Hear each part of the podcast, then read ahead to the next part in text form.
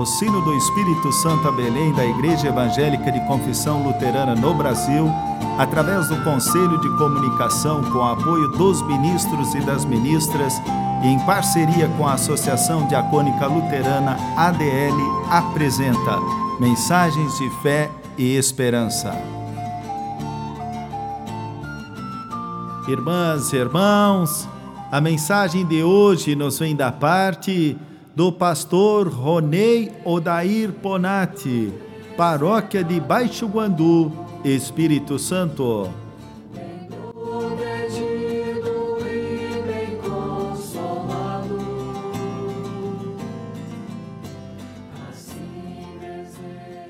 Nós queremos hoje ouvir a palavra de Deus para expressar nossa comunhão no Senhor e para tomar parte no crescimento da igreja. A palavra, segundo o Salmo 26, versículos 9 a 12. Não me destruas junto com os que não querem saber de ti. Livra-me do castigo que recebem os assassinos, aqueles que vivem fazendo mal e que estão sempre prontos para receber suborno. Eu, porém, faço o que é certo. Tem compaixão de mim e salva-me. Estou livre de todos os perigos nas reuniões de adoração, eu louvarei a Deus, o Senhor.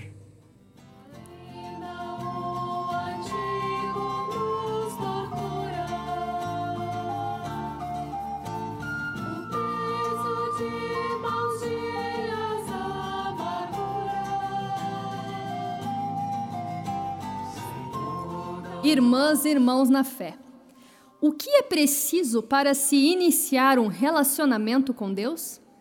Esperar que um raio caia? Dedicar-se apenas às obras de caridades em diferentes religiões? Tornar-se uma pessoa melhor para ser aceita por Deus? Nada disso. Essa passagem bíblica clama pela proteção divina, o olhar de vigia de Deus perante todos os caminhos dos seus filhos. Ler este salmo diariamente é uma atitude de entrega e confiança de ter sua conduta de bondade e paciência reconhecidas aos olhos de Deus. Aqui se percebe o louvor a Deus através de diversos pensamentos de lamentações. Mas a diferença está em um protesto de inocência, quando o salmista reconhece ser pecador e mesmo assim se entrega a Deus reconhece que a vida guiada pela luz só depende da fé que cresce em seu coração. Mas todos nós sabemos que se viver essa fé fosse tão fácil, não teríamos tantas dores e problemas espalhados em todos os cantos do planeta. A dor visita a cada uma das pessoas com tarefas que, às vezes, à primeira vista, parecem injustas demais, mas que acabam sendo necessárias para o amadurecimento do ser humano. Problemas são como as folhas de uma árvore imensa que sempre vão cair, de uma maneira ou outra, num ciclo sem fim. O que muda é a forma como recolhemos essas folhas ou como tratamos os problemas, pois muitas vezes deixamos as folhas acumularem-se pelo chão sem dar importância devida para o monte que vai se formando, e quando vemos, as folhas já tomaram conta do chão, dos cantos, frestas e até dos quintais vizinhos. Junte as folhas diariamente. Cate seus problemas e resolva-os, removendo o que não serve mais, separando o que é importante e o que não é. Folhas muito secas podem ser queimadas rapidamente, assim como os problemas pequenos, que muitas vezes damos importância demais, aumentando-os sem ao menos pensar em uma solução, paralisados pelo medo. Não espere o outono chegar e derrubar todas as folhas de uma vez. Mantenha seu jardim da vida sempre limpo.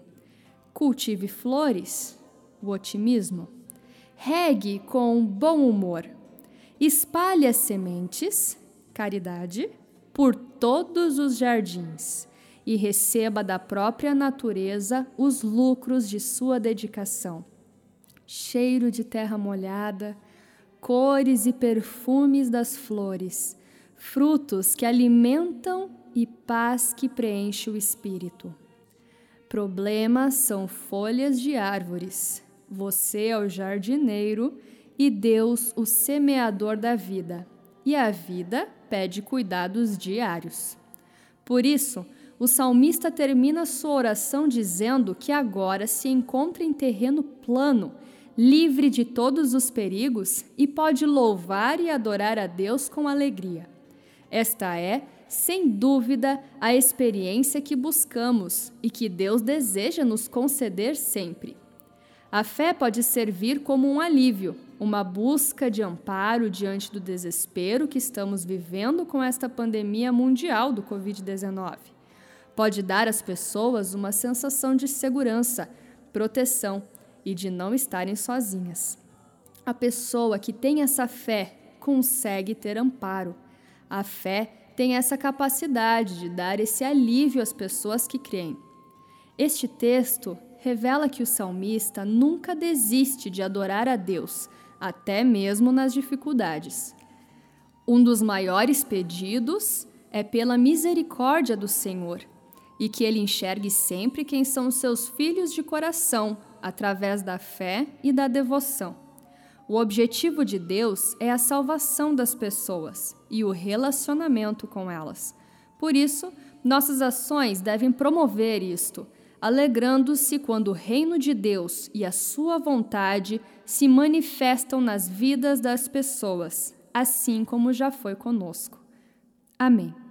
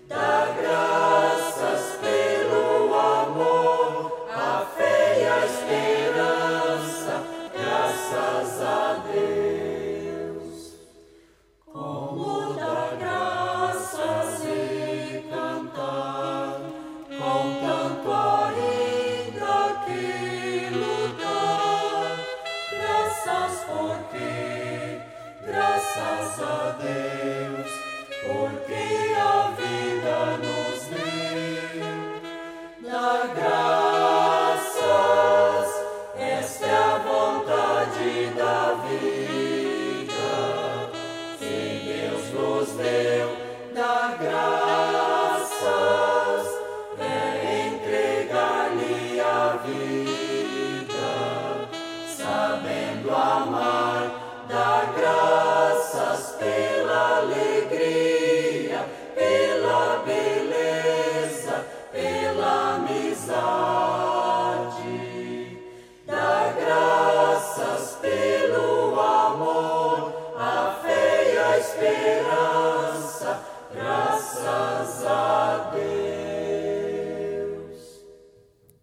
Oremos.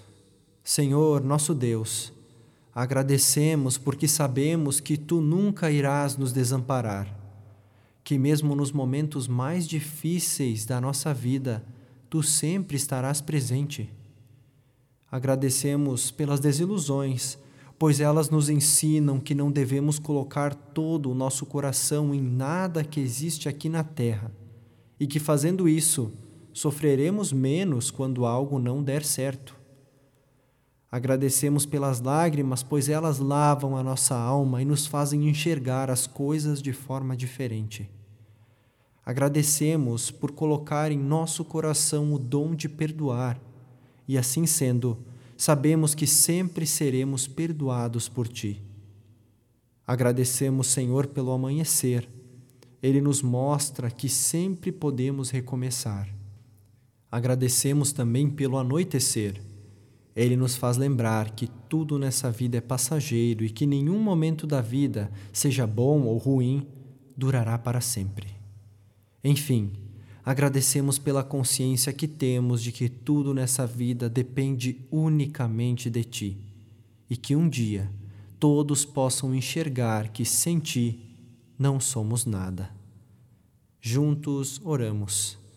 Pai nosso que estás nos céus, santificado seja o teu nome. Venha o teu reino, seja feita a tua vontade, assim na terra como no céu.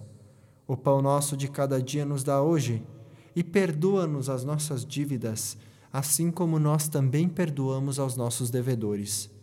E não nos deixes cair em tentação, mas livra-nos do mal, pois teu é o reino, o poder e a glória para sempre. Amém. Irmãs e irmãos, que o teu caminho seja brando a teus pés e o vento sopre leve em teus ombros. Que o sol brilhe forte sobre a tua face e as chuvas caiam serenas em teus campos. E que Deus te envolva no manto do seu amor. Assim te abençoe, Deus Pai, Filho e Espírito Santo. Amém.